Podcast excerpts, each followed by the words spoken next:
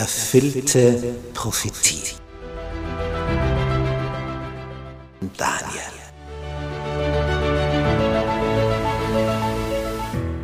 Wir studieren das Thema erfüllte Prophetie anhand des Propheten Daniel. Ein hochinteressanter Prophet, der vor 2600 Jahren gelebt hat, den Großteil seines Lebens in Babylonien im heutigen Irak verbracht hat, dort als Ausländer aufgestiegen ist in höchste staatliche Positionen und dem Herrscher eine Kenntnis über den wahren Gott, den Schöpfer des Himmels und der Erde vermittelt hat.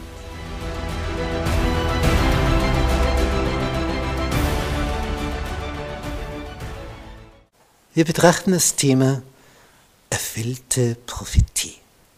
Und dazu studieren wir den Propheten Daniel. Und wir sind mittlerweile im siebten Kapitel angelangt, Teil 13. Ende gut, alles gut. Daniel, der Prophet in Babylon, hat eine Vision, sieht Tiere, Raubtiere, die aus dem Meer steigen, wie wir sie auf dem Gemälde haben, und ihm wird jetzt von einem Engel erklärt, was das so bedeutet. Er sieht Hörner und ein neues Horn, das größer wird wie alle anderen. Und in Vers 23 erfährt er von dem Engel, das vierte Tier, das ist also dieser Drache hier auf dem Gemälde, wäre nicht gerade für ein Kinderzimmer geeignet, dieses Gemälde. Das vierte Tier bedeutet ein viertes Reich, das auf Erden sein wird. Das wird sich von den anderen Königreichen unterscheiden und es wird die ganze Erde fressen, zerstampfen und zermalmen. Da haben wir also hier auf der linken Seite die Ausdehnung des römischen Reiches das war praktisch Europa plus Nordafrika und Vorderasien. Und es wurde über Jahrhunderte beherrscht. Über Jahrhunderte. Nicht für zehn oder hundert Jahre, sondern für Jahrhunderte. Und hier sehen wir es zur Zeit der größten Ausdehnung. Das war also enorm.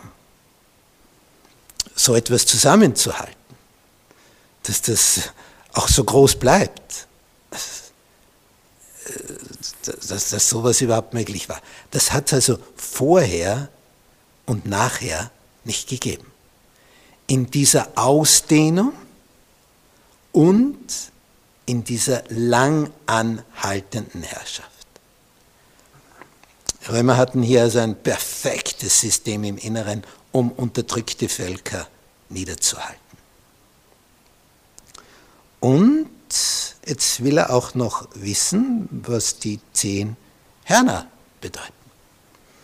Vers 24. Und die zehn Hörner bedeuten, dass aus jenem Reich, also aus Rom, wenn das untergeht, das römische Reich, zehn Könige aufstehen werden und ein anderer wird nach ihnen aufkommen. Der wird verschieden sein von seinen Vorgängern und wird drei Könige erniedrigen. Es ist also sehr geheimnisvoll, was wir hier erfahren. Kommen also aus diesem Römerreich zehn Reiche heraus und dann kommt noch eine neue Macht und die ist völlig verschieden von all den anderen, weil sie religiös-politisch ist. Im Zuge des Untergangs des Weströmischen Reiches haben sich ja Germanenvölker, die da eingedrungen sind, weil aus dem Osten, aus den Inneren Asiens die Hunnen herangestürmt sind. Und diese Hunnen haben die Germanenvölker in Bewegung gebracht. Es ist also so, wenn du zum Beispiel über eine Weide gehst, wo Rinder grasen, und du durchquerst die Weide und denkst, von dem Zaun bis zu dem, da habe ich eine Abkürzung, gehe ich gleich quer durch und auf einmal siehst du aus deinen Augenwinkeln, wie sich ein männliches Rind, genannt Stier, mit gesenktem Haupt in Bewegung setzt, in deine Richtung. Was passiert dann? Dein Gehirn meldet, Gefahr von hinten.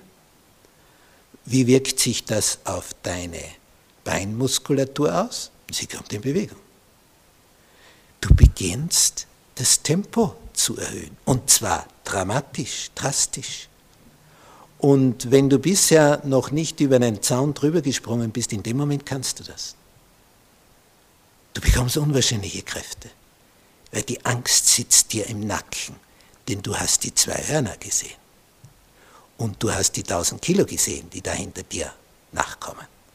Und dagegen bist du ein Nichts. Und daher möchtest du lieber hinter dem Zaun sein als davor. Und so war es bei den Hunnen, als die kamen, das war wie ein Stier, der auf die Germanen losgeht. Und die fingen an zu laufen und sind über den Zaun, nämlich ins Römerreich hinein.